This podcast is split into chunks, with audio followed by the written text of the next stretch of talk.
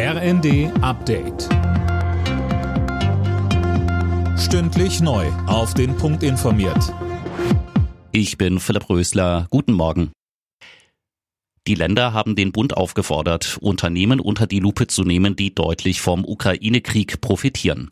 Nach dem Bund-Länder-Treffen sagte Berlins regierende Bürgermeisterin Giffey, eine krisenhafte Situation dürfe nicht zur eigenen Profitmaximierung ausgenutzt werden. Giffey verwies da auf die Energiebranche. Es ist ganz klar, dass wir hier auch Spekulationen haben um Preise für Öl, für Gas, für Strom. Und das zu unterbinden, ist auch ein wichtiger Teil der Entlastung. Herr Habeck hat zugesagt, diese kartellrechtliche Überprüfung zu tätigen.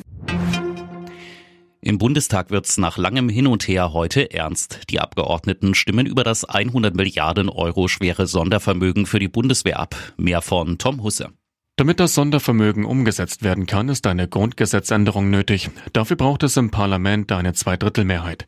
Heißt, die Ampelkoalition ist auf Stimmen der Union angewiesen.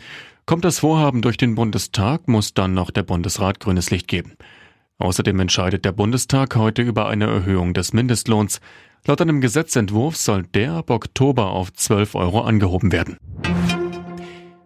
Wer in Spanien Urlaub macht, muss jetzt keine Corona-Tests, Genesenen oder Impfnachweise mehr vorlegen. Die Einreisebeschränkungen wurden aufgehoben. Allerdings gilt in Spanien noch Maskenpflicht in öffentlichen Verkehrsmitteln und Gesundheitseinrichtungen.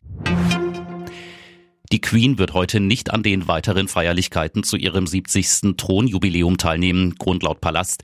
Die britische Königin fühlt sich derzeit nicht ganz wohl. Die 96-Jährige hatte zuletzt immer wieder mit gesundheitlichen Problemen zu kämpfen. Alle Nachrichten auf rnd.de